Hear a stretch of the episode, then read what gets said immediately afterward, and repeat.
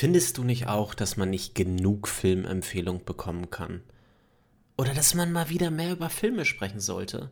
Dann bist du hier genau richtig. Ich bin Johannes, Filmfan seit ich klein bin und ich hole mir jede Folge Bekannte, Freunde oder Personen aus der Familie vor das Mikrofon, die alle einen Lieblingsfilm mitbringen. Und über diesen Film werden wir dann sprechen. Über die Entstehungsgeschichte des Films, Hintergrundwissen, Kontroversen und natürlich über den Film selbst. Somit könnt ihr eure Watchlist erweitern und einige Klassiker mit uns nochmal neu erleben. Und jetzt Film ab. Ja, was machen wir als nächstes? Äh, dieser, dieses große Böse zerstört die Satelliten. Äh, der Präsident äh, ist ein bisschen verzweifelt. Ähm, Sie überlegen sich, was sie tun sollen. Wir erfahren, dass der Präsident auch ausspioniert wird von seiner von kleinen Tricky. Wanze, von Tricky. Super geil. Es ist also die, diese kleine, äh, es ist eine Kakerlake, ne? Die, die so ein Radargerät auf dem Rücken hat. Gar nicht und, auffällig. ja, genau. Gar nicht auffällig. Und, und ferngesteuert wird aus, also es, hat man sich doch gewünscht, oder? Und es kam ja auch vor ein paar Jahren tatsächlich dann jetzt in unserer aktuellen Zeit ähm, waren Berichte in der Presse, wo sie es tatsächlich geschafft haben, so kleine Tiere fernzusteuern. Was dann auch gar nicht so anders aussah, was natürlich nicht so ein, so ein offensichtliches Radargerät auf dem Rücken hatte. Also dann ist ja dieser Schreibtisch vor dem Präsidenten. Da ist gefühlt nichts drauf, ne? Und dann kommt dieses fette Viech, setzt sich ungefähr 20 Zentimeter vor den Präsidenten auf den Tisch.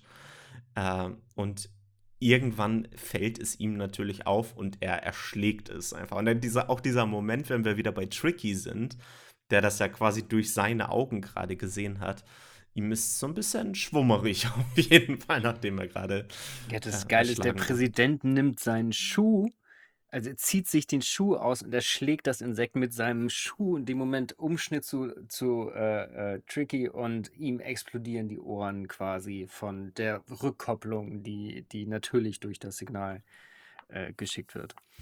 Aber vorher hat Tricky natürlich alle wichtigen Informationen noch bekommen, denn der General, der beim Präsidenten ist, der weist ihn darauf hin, dass bei der Opernsängerin Plava Laguna ähm, die Steine versteckt sind. Und das kriegt Tricky natürlich noch mit, kurz bevor er oder seine, seine Wanze, seine Kakerlake da das äh, Zeitliche segnet, bekommt er das noch mit. Und jetzt ist die Frage beim Präsidenten, wer soll da jetzt hin?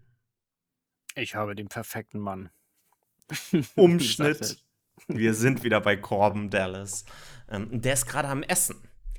Und das fand ich auch so. Ich dachte so erst so, okay, der sitzt jetzt in einem chinesischen Restaurant. Musste ich auch wieder an Blade Runner denken, ne, wie äh, Deckard da auch äh, unten in dieser verrauchten Gegend ist. Aber er spricht so ein bisschen mit dem, sagt halt so, ey, scheiße, kriegt er noch seine Kündigung ähm, bekommen. Ich glaube, es wird sogar noch von dem äh, Restaurant, von dem Koch, wird sogar noch gesagt, äh, es regnet nicht jeden Tag. Da musste ich auch sofort wieder dran denken, dass so, ja, bei uns hier in der Zukunft regnet es nicht jeden Tag. Und dann erfahren wir aber, dass quasi dieses Restaurant, dieser Imbiss letztendlich angedockt ist an sein Fenster. Und das fand ich auch so eine starke Idee, dass das Essen zu ihm kommt mit extra Wünschen und er kann da essen und dann am Ende, wenn er fertig ist mit Essen, fliegt der Imbiss einfach wieder weg. Und dieses Imbissmobil, diese alte Junke, die zum Fliegen gebracht wurde, ich fand das so geil. Also was für eine großartige Idee. Der Straßenverkäufer, der mit seinem fliegenden Kahn hoch zu dir ans Fenster fliegt. Tja. Das wünschst du dir Chan. doch auch, oder? Kim, Kim Chan heißt er im Übrigen, der Schauspieler. Den kennen wir auch aus Lethal Weapon 4. Unter anderem.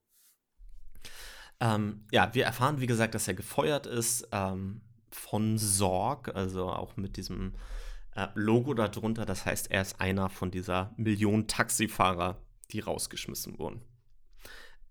Es dauert nicht lange, da klingelt es an der Tür und General Monroe so heißt er, ähm, kommt ihn besuchen und sagt ihm, du sollst den Job machen. Du sollst also, wir haben das so ein bisschen inszeniert, es wurde am Anfang des Films schon in einer ähm, Fernsehwerbung eingeführt, dass es Tickets zu gewinnen gibt nach Floston Paradise. Ähm, fand ich sehr schön, dass sie das hier wieder aufgegriffen haben, ohne das äh, zu offensichtlich zu machen. Und äh, hier wird ihm jetzt gesagt von General Monroe, ja, wir haben das so inszeniert, dass äh, du die Tickets gewonnen hast, du zwei Tickets gewonnen hast und du sollst mit Major Iceborg als äh, Frau nach Floston Paradise reisen. Ja, sie ist sowas wie die, die äh, äh brutale Sch äh, Schwester von Prinzessin Leia, ne? Von, mit der Frisur. Ja, und auch generell vom Aussehen ist sie einfach das komplette Gegenteil von Lilu. Ja, in der Tat. Er sagt auch nur, äh, das wird nicht passieren. Dann klingelt es allerdings wieder an der Tür und Lilu und Vito stehen bei ihm vor der Tür. Denn die haben irgendwie mitbekommen, dass er die Tickets gewonnen hat. Ähm, und er ist da aber noch mit, den, mit dem General und seinen zwei äh, KollegInnen äh, in seinem Apartment. Und deswegen muss er sie schnell verstecken. Genau, er sieht ja zunächst nur, nur Lilu tatsächlich vor der Tür und will sie, äh, möchte sie gerne empfangen natürlich, versteckt sie im Kühlschrank. Das ist auch wieder so geil. Er, der fährt äh, die Dusche, also der Kühlschrank ist offen. Er steckt die drei da rein, die wirklich kaum da reinpassen, drückt auf einen Knopf und äh, der Kühlschrank fährt runter und über dem Kühlschrank kommt die Dusche zum Vorschein. Dann, Super Technik. Genau, dann äh, erklären sie es letztendlich und sagen halt so, ey, ja, hier, du hast diese Tickets bekommen, wir brauchen die Tickets von dir. Ähm, wir müssen da jetzt hin. Ähm, und dann sehen wir kurz danach, die Polizei ist auch da. Und dann be beginnt diese wilde Versteckaktion noch weiter zu eskalieren. Ähm, genau, denn jetzt muss, heißt er es, muss, er muss sie verstecken. Das heißt, er fährt Lilo in der Dusche wieder nach oben und Cornelius unters Bett. steht die Polizei irgendwann ähm, vor seiner Tür und fragt ihn dann, Sir, can you classify as human? Und dann kommt dieser herrliche Spruch von ihm. Er sagt, äh, negative, I'm a meat popsicle. Also ich bin quasi ein Fleisch Fleischsack. am Stiel, könnte man ja sagen. Ne? Im Deutschen haben sie das irgendwie ein bisschen. Im Deutschen ist es ein bisschen anders. Im Deutschen ich bin aus Fleisch und Blut oder irgendwie sowas. Ja, genau. Können Sie sich als Mensch identifizieren? Und er sagt, nein, ich bin nur aus Fleisch und Blut. Letztendlich wird dann ein Nachbar von ihm verhaftet, wo äh, er, ich weiß nicht, wie er das geschafft hat. Ähm, ich, ich, glaube zugeben. tatsächlich, das waren, ähm, das waren äh, Lilo und ähm, hm, okay. Und äh, der, also ich glaube, es war der Pater, der tatsächlich das Teil umgesteckt hat. Ich kann mir auch vorstellen, dass die Szene in Wirklichkeit gedreht wurde, dass sie die aber rausgeschnitten haben. Guck mal, so wie du das jetzt gerade schon wieder sagst, ne, ich muss schon wieder an Vito Corleone denken. Du hast jetzt gerade gesagt, der Pater und ich habe direkt gehört, der, der Pate. Schön, ja. Äh, genau, also das Namensschild ähm, von äh, Korben ist an der Tür seines Nachbarns. Genau. Genau, deswegen. Der total, ein totaler brutaler Idiot ist und sofort natürlich von der Polizei verhaftet wird. Wo man auch wieder erfährt, äh, warum ist denn die Polizei überhaupt da? Äh, die Polizei ist da, weil Sorg, Assistent Tricky, hat probiert, äh, Korben verhaften zu lassen, um selber an Bord zu kommen. Genau, weil er auch mitbekommen hat, dass Korben diese Tickets gewonnen hat. Also, es ist schon echt verrückt. Also, die das Macht muss man, also, aber genau, die Macht des Fernsehens. Weil der General, General kam ja auch rein und meinte: oh, Wissen Sie noch gar nicht, äh, Sie haben ja die Reise gewonnen. Das läuft seit zwei Stunden im Fernsehen rauf und runter. Richtig. Hat er natürlich nicht mitbekommen. Und dann wird es aber noch verrückter, denn die Polizei hat ja diesen Fake-Korben gefangen. Ähm, die Mangalores die auch nicht so besonders happy waren, wie der Deal mit Sorg gelaufen ist, als der erfahren hat, dass da gar keine Steine drin waren, sind auch pisst und überfallen die, überfällt die Polizei, weil die selber letztendlich ähm, diese Steine bekommen wollen, um mit Sorg dann wieder neu zu verhandeln. Das heißt, diese, die haben ein Interesse, dahin zu kommen. Sorg will dahin. Ähm, Corbin soll für den General dahin. Und Vitu und Lilu wollen da auch hin. Also ein herrliches Durcheinander ein herrliches Durcheinander. Und diese ganze Szene, wie im Endeffekt dann auf dieses Schiff gebordert wird, ist auch so eine tolle Parallelmontage aus diesen ganzen verschiedenen Handlungssträngen, die sich dann immer weiter zuspitzt auf den Countdown des Starts dieses Raumschiffs nach oben. Äh, da kommen wir jetzt gleich zu. Das genau, ganz großartig. Denn äh, erstmal äh, wird Korben kurz außer Gefecht gesetzt mit irgendeiner seiner zahlreichen militärischen Auszeichnungen, äh, haut ihm Vito auf den Hinterkopf, äh, bekreuzigt sich vorher noch, weil er ja quasi Gewalt äh, angewendet hat. Klaut die Tickets. Nimmt die Tickets und haut ab mit Lilo. Dann ähm, holt Corbin den General ähm, und die anderen Soldaten aus dem Gefrierfach, die komplett eingefroren sind, und sagt, ich mach den Job. und läuft hinterher und will auch zu diesem Hangar letztendlich kommen. Und dann sind wir genau da, wo du, ähm, was du gerade schon angekündigt hast, die beiden äh, wollen äh, zusammen fliegen, beziehungsweise Vito sagt, ich bin zu alt, um der Mann von ihr zu sein. Ähm, und schickt deswegen seinen äh, Priesterkollegen, wie heißt der ja, noch? Assistenten oder so. Ah, den schickt er stattdessen äh, mit Lilo ähm, zum Check-in. Und da, das ist auch dieser, dieser herrliche Moment. Er ist halt überhaupt nicht bereit dafür. Also er erfährt David, kurz vorher. David heißt er. Ja. David, David, überhaupt nicht bereit dafür. Äh, Lilo kriegt nur diesen Multipass, wo sie einfach nur sagt, Multipass. ähm, ähm, der Multipass ist ein Running Gag geworden. Ne? Also der Multipass hat sich danach richtig durchgesetzt und ist zum, zum Internetphänomen geworden. Also es gab tatsächlich, konntest du dir online mit deinem eigenen Gesicht Multipasses äh, kaufen. Und ich bin ganz viele, auch eine Freundin von mir hat tatsächlich für Freunde äh, Multipasses hergestellt. Das ist total witzig.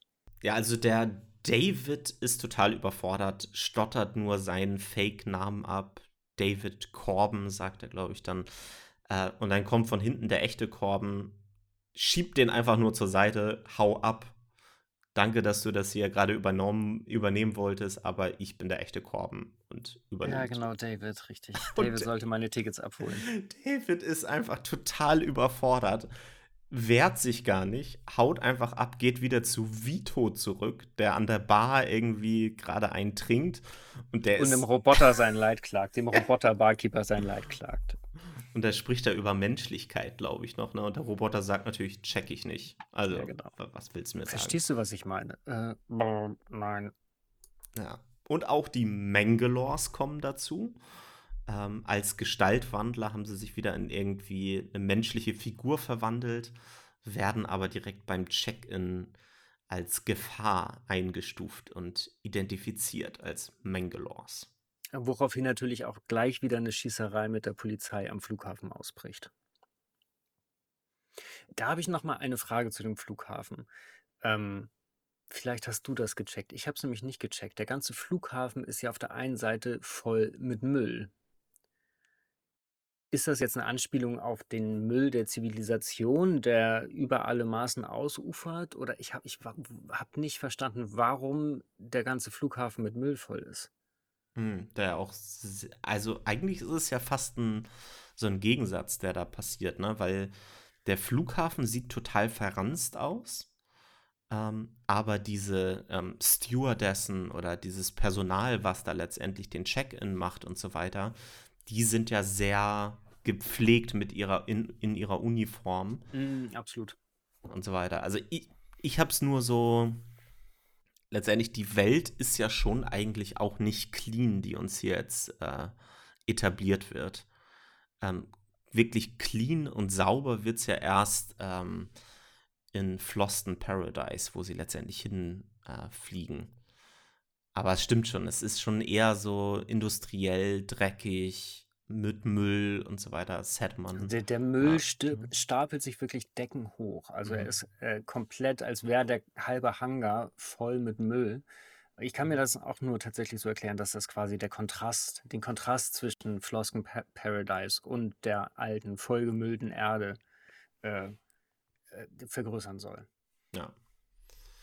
Ähm, Corbin und Lilo wollen dann möglichst schnell an Bord, aber es gibt ein kleines Hindernis. Corbin Dallas ist ja letztendlich vorher schon die ganze Zeit immer im Fernsehen erwähnt worden. Und jetzt soll er für eine Fernsehshow interviewt werden.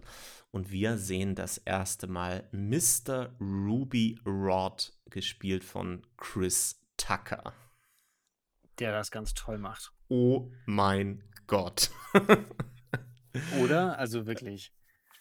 Genau, also Der- Chris, Chris Tucker kann man ja sagen, ein Jahr später hat er Rush Hour gemacht, den ersten Teil Mit Jackie Chan.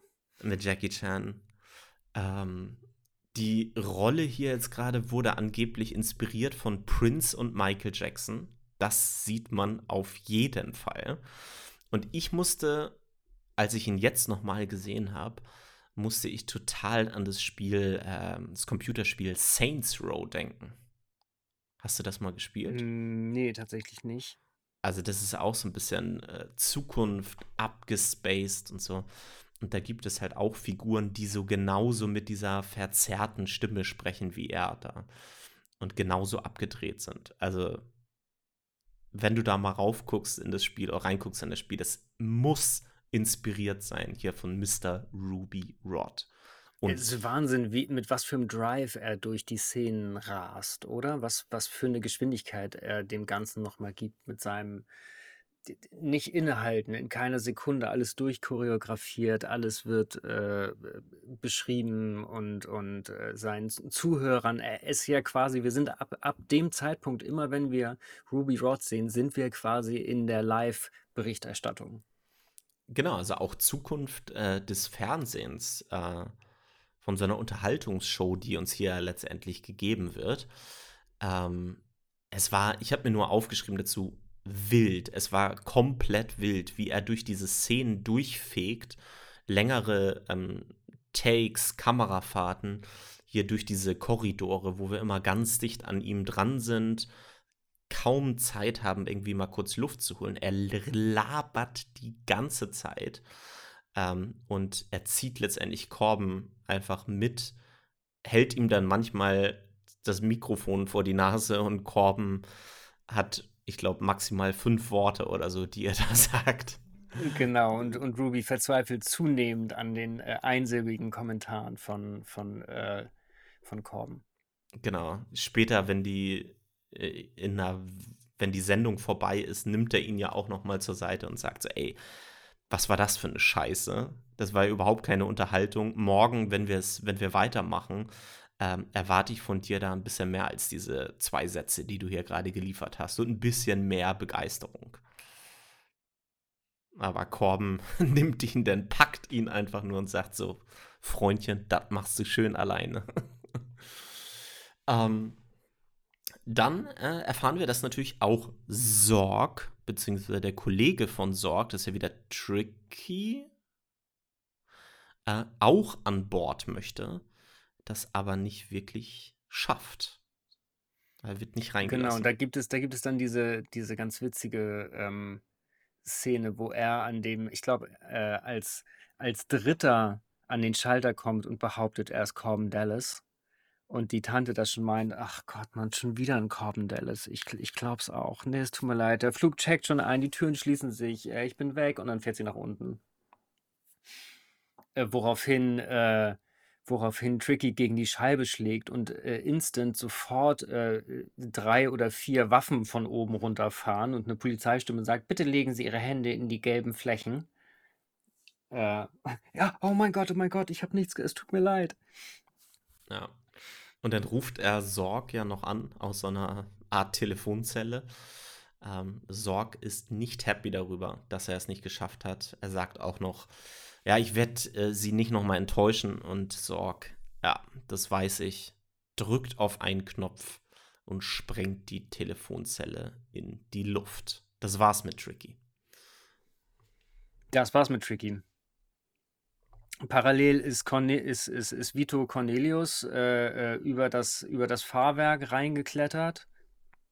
Äh, Ruby hat, hat, äh, Spaß. Ne, hat Spaß mit einer Stewardess äh, und, und, und Corbin und Lilu äh, legen sich in ihre Schlafkabinen. Das fand ich übrigens, also diese, diese Szene von Ruby mit dieser Stewardess, fand ich sehr. Also da. Es war so, wie es inszeniert war, hat mich einfach gewundert. Also er als europäischer Filmemacher hat das sehr zurückhaltend eigentlich inszeniert, dachte ich. Aber eine gute Wahl, dass sie da ganz viel letztendlich bei Ruby letztendlich geblieben sind und diese Flugbegleiterin eigentlich fast gar nicht gezeigt haben in dieser ganzen Szene. Ähm, aber ja, also der hat auf jeden Fall Spaß.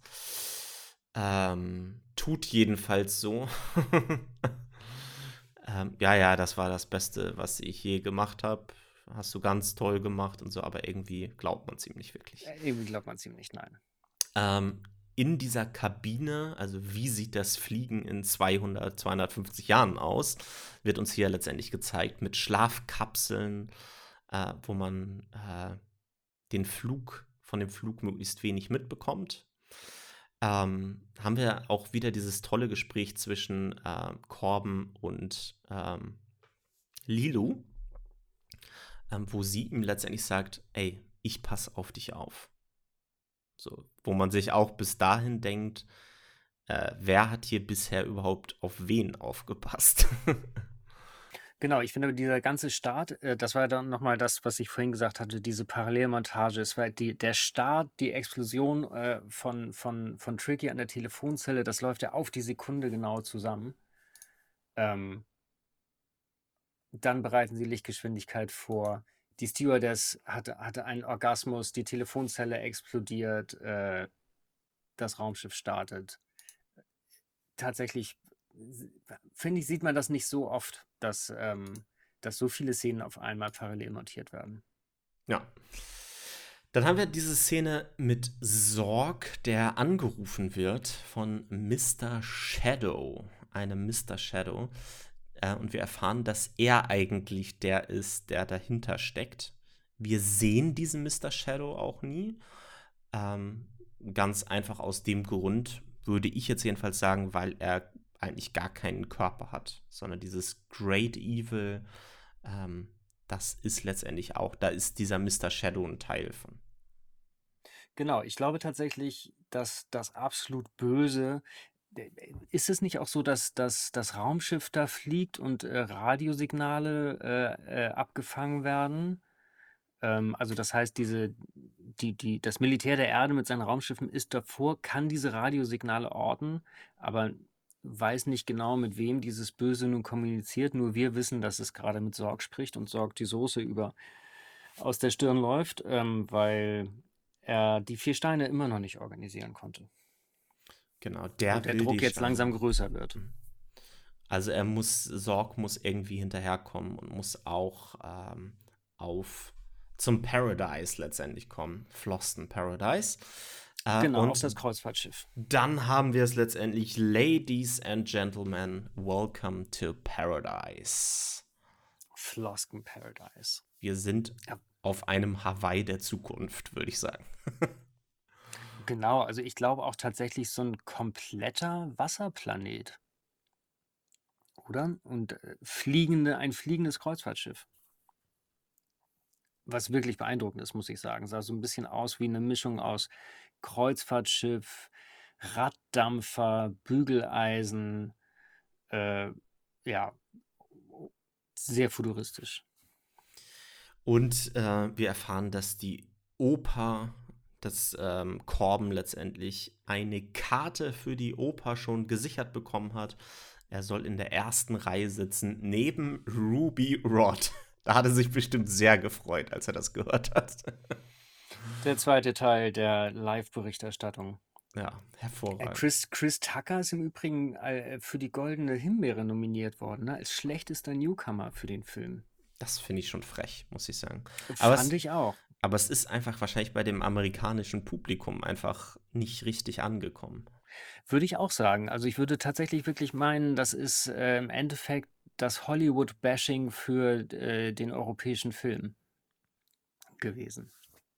Aber auch tatsächlich aus dem Grund, weil das nicht richtig angekommen ist bei den, bei den Amerikanern, weil die sich vielleicht auch verarscht gefühlt haben, ein bisschen durch die Darstellung.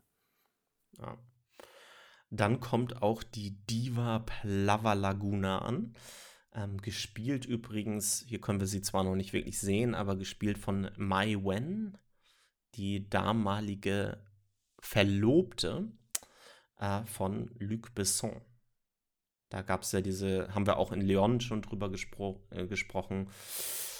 Der große Skandal, als sie sich kennengelernt haben, äh, war sie 16 ähm, und die hatten halt, ja, sehr früh was dann letztendlich miteinander. Ich glaube, sie war sogar noch jünger, als sie sich kennengelernt haben und die haben gesagt, ab als wir 16 waren, wurden wir Lovers. So hat sie das selber in Interviews gesagt. Also dieses ganze Skandalkapitel hört da nochmal in Leon der Profi rein, da haben wir schon kurz drüber gesprochen.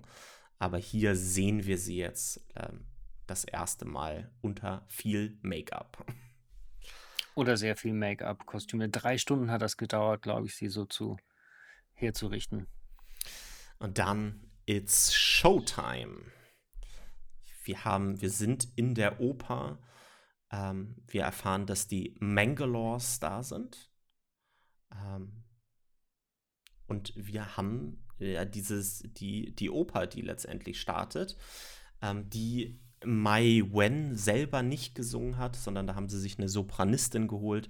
Und die soll angeblich gesagt haben, dass die Noten, die da gesungen werden in dieser Oper, für einen Menschen gar nicht wirklich zu singen sind. Also, weil die. Na, ich glaube, Eric Serra, der, der die mhm. Musik geschrieben hat, hat das auch tatsächlich so komponiert. Also, er wollte tatsächlich einen, einen außerirdischen Song erschaffen, der für eine normale menschliche Stimme nicht singbar ist.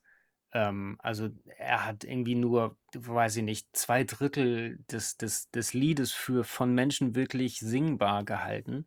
Er hat dann mit der, mit dieser Operndiva gesprochen und die haben tatsächlich, haben sie es hinbekommen, nahezu alle Töne selber zu, hat sie es hinbekommen, nahezu alle Töne selber zu singen. Was allerdings nicht möglich war, war der schnelle Stimmwechsel, der schnelle Wechsel zwischen diesen hohen Tönen oder zwischen den Tönen im Allgemeinen. Das ist für eine menschliche Stimme nicht umsetzbar, sodass sie dann im Endeffekt alles, was sie konnten, eingesungen hat im Studio und die das dann zusammengesampelt haben. Hört man auch zwischendurch. Und es gibt auch dann ein paar Töne, glaube ich, die sie tatsächlich nicht singen konnte, die, sie, die dann elektronisch erzeugt wurden. Aber auch wieder dieses Lied, diese ganze also es wird ja erstmal werden ja auf dem Schiff alle, alle Parteien dargestellt, also, also äh, alle, es sind alle mit an Bord gekommen. Genau, Cornelius fällt aus der, fällt aus der Lüftungsanlage, äh, die, die äh, Mangalores, die sind irgendwo in einer, in einer Frachtkabine. Ähm, Korm natürlich ist mit Lilu äh, äh, direkt auf dem Schiff, also Korben in der ersten Reihe und Lilo steht irgendwo bei der, beim, bei der Kabine der äh, Operndiva rum. Und was war mit Sorg? Sorg ist, ist noch nicht da. Also wir sehen ihn ist jedenfalls noch nicht. Noch nicht. Ne? Genau. Ähm, genau, und ähm, äh, Ruby sitzt natürlich auch neben Korben. Denn der wird jetzt ja auch in den weiteren Szenen, ist er auf jeden Fall immer präsent noch mit dabei. Ähm, während diese Oper läuft, dringen die Mangalores dann in die Suite ein von der Opernsängerin und suchen die Steine. Ähm, die vermuten sie jedenfalls da. Lilo ist natürlich auch da, wie du gerade schon gesagt hast, und äh, beobachtet das alles. Und als sie sieht, dass die in die Suite eindringen, ähm, wird sie das erste Mal wirklich aktiv. Und da fand richtig ich das halt. sauer. Richtig sauer. Genau, da fand ich das halt richtig cool, wie sie diese Opernmusik mit der Rockmusik äh, gemixt haben. Also man hat schon noch diesen Operngesang im Hintergrund, aber es kommt dann noch ein bisschen fetzigere Musik noch mit dazu. Und das genau, fand ich das, das ganze Stück ist, ist so aufgebaut, dass du zuerst diesen wunderschönen Arien-Operngesang hast und irgendwann fängt sie an, diese Rockmusik äh, fängt diese Rockmusik mit an. Der Tanz von ihr, von der Diva auf der Bühne verändert sich ein bisschen und dazu kommt äh, Lilus Kampf. Der Kampf gegen die Mangalores. mit dieser Rockoper. Und da sehen wir das erste Mal, dass sie schon sehr badass ist, wie man sagt. Also sie vermöbelt die ordentlich. Die haben keine Chance. Genau. Sie hatte, es gab ja am Anfang diese Szene, wo sie durch das Lexikon durchgeblättert hat. Und da gibt es so einen schönen Moment, wo sie an Bruce Lee vorbeiblättert. Ja, I know Kung Fu. und eine, ein, so, ein, so ein Bruce Lee-Kampfgeräusch äh, macht. Ah. Ja. Genau, äh, also sie vermöbelt die ähm, komplett. Ähm, hat dann nachher diese Kiste ähm, und dann sehen wir Sorg, wie er auch in die Suite reinkommt. Er hat Mit seiner Multifunktionswaffe. Er hat seine fette Wumme auf jeden Fall wieder mit dabei. Sie wirft ihm die Box zu und flieht. Und er lässt Kugeln regnen. Unglaublich, wie viele Kugeln er in das Set reinballert. Genau, sie ist wieder in einen Lüftungsschacht, glaube ich, geklettert. Ne? Mhm. Ähm, und er ballert komplett durch die Decke und durchlöchert da alles. Er durchlöchert alle Wände, durchlöchert die Decke, äh, Decke also es, es ist unglaublich. Tausende von Schuss gefühlt. Aber er trifft sie nicht. Genau, natürlich trifft er sie nicht.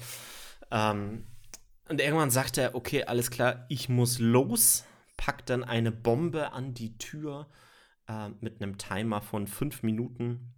Schnappt sich die Kiste. Und haut ab.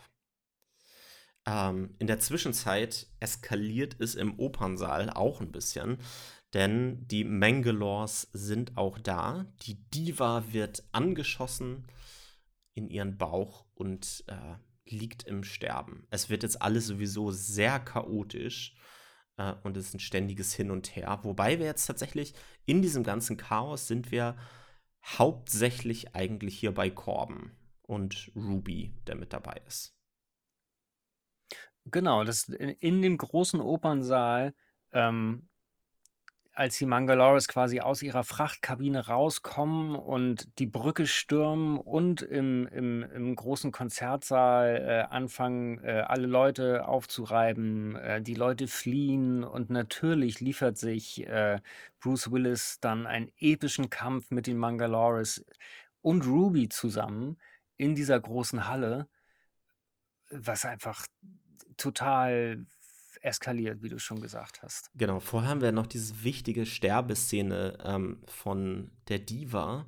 Oh ja. Ähm, sie sagt ihm nämlich, dass Lilo seine Hilfe benötigt und vor allen Dingen seine Liebe. Und er sagt, sie sagt zu ihm, ähm, die Lilo, die ist fragiler als du denkst. Sie braucht es wirklich, deine Hilfe und deine Liebe. Sorg öffnet die Kiste im Raumschiff, mit dem er gerade abhauen will, und sieht. Mit dem er abgehauen ist schon. Genau, mit dem er schon abgehauen ist und sieht, shit, schon wieder keine Steine. also ein MacGuffin hier wirklich in Perfektion, würde ich jetzt sagen. In, in Perfektion. Und es ist, er spielt es so geil. Dieses, er macht die Kiste auf, er lacht kurz er lacht und du merkst auf einmal in diesem Lachen diese Verzweiflung und das ist äh, so schön gespielt von ihm. Er sagt auch nur No Stones. Scheiße, er muss noch mal wieder zurück. Ähm, und zack, das Raumschiff dreht um, fliegt zurück wieder. Und wir sind Bombe. wieder bei der Diva. Corben fragt, wo sind die Steine kurz vor ihrem Sterben und sie sagt, die Steine sind in mir. Dann zieht er diese Steine aus ihrem Körper, aus ihrer Wunde letztendlich äh, raus und gibt sie an die vertrauenswürdigste Person, die ihm ähm, über den Weg läuft, an Ruby. genau, er wickelt sie in sein Jackett ein, gibt sie Ruby und sagt, Ruby, verteidige die mit deinem Leben. Und dann ballert er sich da komplett durch diese Mangalores durch. Äh, Ruby ist ständig dabei, live und kommentiert alles in seiner Fernsehsendung. Und dann finde ich das so her herrlich, dass der Präsident diese Fernsehsendung verfolgt und damit nur mitbekommt, was da jetzt gerade alles passiert. Das ist toll, ne? Ich finde das so, so, so super, wie du dann in dieser Kommandozentrale mit diesen ganzen bescheuerten Monitoren, auf denen wirklich nichts, nichts zu erkennen ist, außer so komische Sternen, also Ja, er sitzt in dieser Kommandozentrale und hört die Radiosendung. Tja. Es ist wirklich groß. Und dann haben wir wirklich auch komplett überdreht, diese verschiedenen Actionsequenzen. Die nehmen sich da nicht besonders ernst. Und das ist okay. The future is fun, wie Luc Besson selber gesagt hat. Ähm, wir haben zum Beispiel Und da, da sieht man, da sieht man ja auch das, was du vorhin gesagt hast. ne? Es sind keine dunklen Raumschiffgänge und, und, und enge äh, äh, Gassen, äh, sondern es ist dieser große, helle Saal mit dem Panoramafenster und diesen riesen Aufbauten. Ähm, Party-Setting. Pa- genau, das Party-Setting. Ja. Zum Beispiel auch ähm, Corbin ist dann irgendwann so im Erdgeschoss, würde ich sagen, und Ruby ist noch über ihm. Und gibt es auch diesen Moment, wo Ruby einfach auf dem Boden liegt und Corbin sagt, beweg dich nicht. Und er schießt ihm einfach quasi den Boden weg, sodass er nach unten zu ihm runterfällt. Das ist einfach herrlich äh, Das ist überdreht. einfach herrlich, ja. Auch mit der, äh, mit der Bombe, die er dann noch hat, dann schmeißt er einer irgendwo an die Decke und sagt dann Count to ten. Und Ruby zählt einfach nicht. Genau, und fängt erst fünf Sekunden später an zu zählen und dann sind sie unterm Billardtisch, äh, schieben den Billardtisch, der natürlich auf Rollen ist, durch den ganzen Raum und dann fängt sie erst an zu zählen und nach zehn Sekunden explodiert die Bombe. Ja. Nach dieser ganzen wilden Schießerei kommen wir irgendwann am Ende an. Wir erfahren, die Mangalores haben Vito als Geisel gefangen und äh, sagen dann letztendlich dem Sicherheitschef, sage ich jetzt mal, der da ist, und Corbin, äh, send someone to negotiate. Auf Ähm, der Brücke. genau. Ja. Also schickt jemanden zum Hand Handeln rein. Äh, Corbin geht dann ganz lässig rein, sagt vorher noch letztendlich, wir müssen nur den Anführer dieser Mangalores erwischen, denn ohne ihren Ohne. Anführer kämpfen sie gar nicht. Genau. Er geht rein, Wortlos, er schießt den Anführer, äh, die Mangalores hören auf zu kämpfen und die Situation ist äh, gerettet. schickt Trockener, jemanden, trockener geht's nicht. genau, schickt jemanden zum Verhandeln rein. Er geht rein, schießt den an den Kopf und fragt dann noch, will sonst noch jemand verhandeln? nope. Verhandelt er immer so? Ja, das ist ganz großartig. Ehrlich. Äh, Und ähm, Vito entdeckt die Bombe. Ruby entdeckt die Bombe. Ach ja, stimmt. Ruby entdeckt die Bombe und Vito äh, kommt dazu. Genau, sie sagen dann halt so, sie, sie sagen, wir müssen Lilo retten. Dann gehen die drei zu Lilo. Ähm, Corbin holt Lilo da aus dem Lüftungsschacht raus und Ruby und Vito sind im Türeingang und Ruby entdeckt dann diese Bombe. Viel Zeit ist nicht mehr. Fünf Ähm, Minuten. Und ich. ja, das klingt richtig. ähm, und sagt so, nein, nein, nein, das ist keine Bombe, sonst wird der Alarm ja schon lange losgehen. Eine Sekunde später, der Alarm geht los, Panik überall. Das Sch Raumschiff muss evakuiert werden. Alle Menschen fangen an, durcheinander zu rennen, äh, zu schreien, äh, in, sich in die Evakuierungskapseln zu begeben. Und äh, eine Minute später siehst du eine Raumschiffaufnahme von außen. Puff, puff, puff, die ganzen sie los. Evakuierungskapseln fliegen weg. Aber Sorg ist wieder da. Und dann kommt auch dieser herrliche Moment, wo Sorg gerade in, diesen, in dieses Hauptgebäude wieder reinkommt und Lilo, Ruby und Vito in eine Rettungskapsel wirklich direkt vor ihm reingehen. Und Ja, ich glaube, es ist der Fahrstuhl. Ja, ist der Fahrst zwei Fahrstühle nebeneinander. Sie gehen rein, die Tür schließt sich, äh, seine Tür öffnet sich. Er guckt noch nach links zu der sich schließenden Tür, geht aber weiter geradeaus. Und das ist der Moment, wo sich, wo sich der Protagonist und der Antagonist, Corbin und, und, und Sorg, sich am nächsten kommen. Die sehen sich kein einziges Mal. Im gesamten Verlauf des Films sehen die sich kein einziges Mal. Und da sehen sie sich um eine halbe Sekunde nicht. Ja. Ist auch mal herrlich, oder? Also, dass man diesen total toll. Moment letztendlich mal nicht hat, dieses Show-Off so am Ende. Und auch ja zwischen Lilu und Sorg gibt es diesen Show-Off ja auch nicht. Ähm, Nee, und warum erfahren wir gleich. genau, Sorg will diese Bombe stoppen. Ähm, ist ja seine eigene Bombe, das heißt, er packt einfach eine Chipkarte rein äh, mit fünf Sekunden, glaube ich, ne? Schon Rest wieder, auf dem Timer. Schon wieder fünf als Zahl. Naja, okay. Mhm. Ähm, fünf Elemente, fünf Sekunden, fünf, fünf Sekunden. Minuten und trotzdem haben die Mangalores noch eine weitere Bombe mitgebracht. Genau, im Fünf Sterben, im, im, im, im, Sterben zieht nämlich einer der Mangalores äh, noch so eine Fernbedienung raus äh, und, und, und sagt, für die Ehre, klick. In dem Moment hebt sich aus der Kiste so eine komische Pyramide mit einem Timer drauf äh, aus in Lilus Kabine, äh, in der Kabine von der Diva, wo Sorg jetzt gerade steht. Und den 5-Sekunden-Timer, den er gerade gestoppt hat, der geht auf dieser Mangalore-Bombe weiter. Und er weiß schon in dem Moment, er ist Marsch. Die Bombe fliegt hoch. Sorg ist Geschichte vor dem Ende des Films, ohne großen Show-Off. Ähm, denn er ist nicht das große Böse, sondern letztendlich ja auch nur ein kleines Werkzeug ähm, vom großen Bösen. Ruby, Corbin, Lilo und Vito entkommen in einer Rettungskapsel und Ruby nur mit dem Satz am Ende That was the best show I ever did. er ist komplett außer Atem. Die Show ist vorbei. Wir können einmal kurz durchatmen. Der Präsident äh, lässt die Champagnerkorken knallen. Er atmet auf, er denkt so, ey, super, wir haben es geschafft. Obwohl, nee, stimmt, stimmt noch gar nicht. Äh, ich glaube. Obwohl, doch, doch, doch, doch, stimmt. Die feiern. Doch, doch, stimmt. Genau, die fangen, die machen sofort, ey, geil, Champagner, klar, Korken knallen lassen, sie geben die Korken rum. Äh, die beiden sind, äh, die, die vier sind auf dem Weg.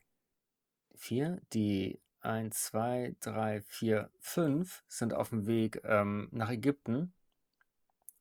Und einer der Wissenschaftler ist der Spielverderber, weil er guckt noch auf seine Instrumente und sagt, äh, Mr. President, äh, dieses große böse Ding, it is advancing, ja genau. Ja. Es bewegt sich auf die Erde zu. Und zwar in einer ordentlichen Geschwindigkeit, die es vorher nicht hatte.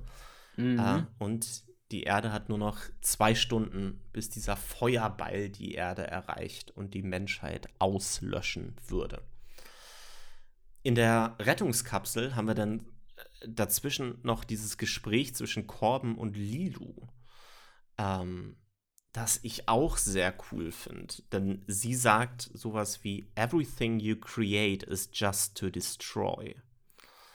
Ähm, auch dieser Kampf der Menschheit gegen sich selber und ähm, es geht immer nur um das Zerstören. Und er, sie, sie fängt so ein bisschen an zu zweifeln, ob es sich wirklich lohnt, die Menschheit zu retten. Hm? Genau, und dann weist sie ihn ja nochmal darauf hin. Er sagt so, ey, du hast doch die Menschheit gesehen, es gibt auch gute Sachen. Und sie sagt, ja, aber ich bin bei V nur angekommen.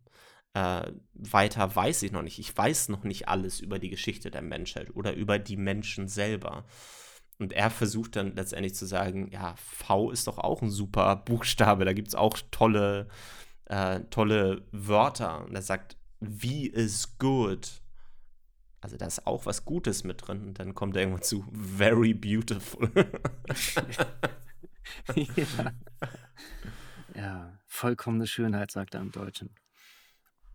Ja, immerhin sind sie bei V geblieben, auch, muss man ja, ja mal sagen. Er fängt an mit verwegen, glaube ich. Ja. Verwegen und noch irgendwas, naja. Ja. Ähm, sie haben noch mal einen Call mit dem Präsidenten, sagen, der Präsident sagt, ey, ihr habt nur noch zwei Stunden. Na? Ne? Und dann sagt ähm, Corben, ich rufe dich in zwei Stunden wieder an. ich ja, ich, in zwei Stunden, und drei Minuten melde ich mich wieder bei ja. dir. Genau. Ähm, und Lilo in dieser Rettungskapsel lernt sie dann also noch die Geschichte der Menschheit zu Ende, von V bis zum Ende. Und irgendwann stoppt sie bei W und ist bei War also Krieg. Und dann sieht sie ja. natürlich die ganzen Bilder, die wir alle auch kennen. Genau, diese ganzen fürchterlichen Kriegsbilder und das gefällt ihr gar nicht. Und man muss sagen, in dem Moment ist, ist, ist, geht es ihr auch immer schlechter. Ähm, also sie hat ja keinen physischen Schaden genommen durch diesen ganzen, äh, äh durch diese ganzen Schüsse, die Sorg auf sie abgefeuert hat. Ähm, ist sie tatsächlich unverletzt rausgekommen aus der ganzen Nummer. Aber dieses Leid, was sie dann da erfahren hat, was die Menschen sich selber antun, das bereitet ihr so dolle Schmerzen, dass es ihr davon wirklich so schlecht geht, dass sie, ähm, ja, dass sie droht zu sterben. Also, dass sie das Bewusstsein verliert und es ihr immer schlechter geht. Ja. Sie sind dann in Ägypten angekommen, positionieren denn diese Steine so wie Vito es theoretisch gelernt hat, ähm, wissen aber dann nicht, wie man diese Steine öffnet. Also Lilu sagt dann, ja, ihr müsst die Steine öffnen. Und der Priester sagt so, ja, keine Ahnung, ich weiß es nicht mal theoretisch, wie man diese Steine öffnet. Aber sie kriegen es raus, und zwar sind diese vier Steine ja ähm, die vier Elemente, die sich mit den Elementen öffnen. Genau, sie fragen Lilo und Lilo sagt halt, äh, äh, Wind blows, äh, Rain falls, Fire burns, ne? Also, ähm, was sie erst nicht, was sie erst nicht checken. So, hä, was ein Rätsel? Äh, wie, wie soll das? Und dann steht David vor einem Stein, legt die Hände drauf und sagt irgendwas und seufzt laut und steht vor dem Windstein. Und dieser laute Seufzer, dieses Ausatmen, lässt den Stein sich so ein bisschen aktivieren. Und darüber finden sie das dann äh, heraus. Genau. Sie haben alle ähm, Steine dann letztendlich geöffnet, beziehungsweise sie, es gibt mit dem Feuer, ne? Mit genau, dem, mit dem ja. Feuer. Er hat ja noch zwei Streichhölzer am Anfang, mit dem er sich eine Zigarette anzündet. Es bleibt nur noch ein Streichholz zurück in der Packung und das findet er jetzt wieder. Also wir wussten von vornherein eigentlich, dass er eine Packung Streichhölzer in der, in der Hosentasche hat und dass es auch nur noch eins ist. Wissen wir auch. Das geht dann auch noch fast aus, aber mhm. er kriegt es hin. Alle vier Elemente sind letztendlich, also alle vier Steine sind geöffnet. Jetzt geht es nur noch darum, letztendlich das fünfte Element, also Lilu, irgendwie dazu zu bringen, diesen fetten Planeten, äh, der auf die Erde zurast, das große Böse zu zerstören. Ähm, und letztendlich ist es ja in dieser Szene auch so, dass auch bei ihr etwas gebraucht wird, um dieses Element, diesen Stein zu öffnen. Und zwar Exakt. die Liebe. Die Liebe. Das, was sie, sie, sie liegt da, ist total verzweifelt, weiß nicht, ob sie die Menschen retten will überhaupt, weil sie so viel Elend über sich selber bringen. Corbin kommt zu ihr hin, ähm, spricht mit ihr, du musst uns retten, äh, äh, es, es lohnt sich, die Menschen zu retten, es gibt auch Schönes hier und dann, warum brauchst du mich? Äh, und dann sagt er, weil ich dich liebe. Und in dem Moment fangen sie an, sich zu küssen. Natürlich genau, wenn der Timer auf, auf Null schlägt, sie sich küssen, wirft sie ihren Kopf zurück und ausgelöst durch seine Liebe, durch diesen Kuss, schießt ein Strahl aus ihr heraus, dem absolut Bösen entgegen und vernichtet es 60 Kilometer vor der Erde. Genau, sie sagt ja vorher, ähm, wofür soll ich euch überhaupt letztendlich retten? Also wofür lohnt es sich letztendlich? Ihr zerstört euch ja sowieso die ganze Zeit. Und da sagt er das halt eben. Es gibt tolle Sachen wie die Liebe. Es wird zerstört. Sie zerstört die Liebe, zerstört letztendlich ähm, am Ende das große Böse. Genau vielleicht ein bisschen plump, die ganze Story vielleicht nicht allzu ausgefeilt, aber durch den Drive, durch all die Details, durch, ähm, durch die Liebe äh, äh, zu den Kostümen, zum Set, durch den Witz, der immer wieder aufflammt und dann aber halt nicht durch die ausgefeilte, sondern durch diese grundlegende Story zwischen Gut und Böse ist es einfach so eine tolle Geschichte. Die, glaube ich, auch jetzt in der Rückschau, wenn wir da so drüber reden, auch nicht für drei Teile gereicht hätte, sondern Nein. die super in einem Teil äh, passt. Genau, dann haben wir am Ende ja noch diesen, diese Szene vor dem Abspann, ähm, wo sie letztendlich von diesem Wissenschaftler in diese Kapsel reingepackt wurden, äh, wo man natürlich nicht sofort reingucken kann, denn was treiben die da drin? Die haben erstmal ein bisschen Sex. Ähm, während der Präsident draußen erstmal mit seiner Mutter telefoniert. Stimmt, die haben wir gar nicht erwähnt. Die Mutter ruft ja ein paar Mal ja, an zwischendurch. ähm, und wir haben ähm, kurz vor dem Abspann diesen Song nochmal Little Light of Love ähm, und sehen, wie die beiden sich lieben. Sich küssen auch nur sehr, sehr reduziert. Tatsächlich sieht man ja in dem ganzen Film keinen Sex. Das Einzige, was man sieht, sind einmal die nackten Brüste bei. Äh, die, die, die Brüste von Mila sieht man zwischendurch ein paar Mal. Ähm, aber das ist tatsächlich das Einzige. Man sieht keine, keine Sexszene. Das stimmt. Ja, ist ja das, was ich meinte. Also dafür dann immer noch sehr äh, zurückhaltend inszeniert. Ja, für so einen mhm. europäischen Regisseur. Ja. Vielleicht wollte er auch einfach nicht dieses äh, zu, zu offensive sein, auch gerade für den amerikanischen Markt. Ja, wahrscheinlich. Ähm, ja, wir sind am Ende des Films angekommen.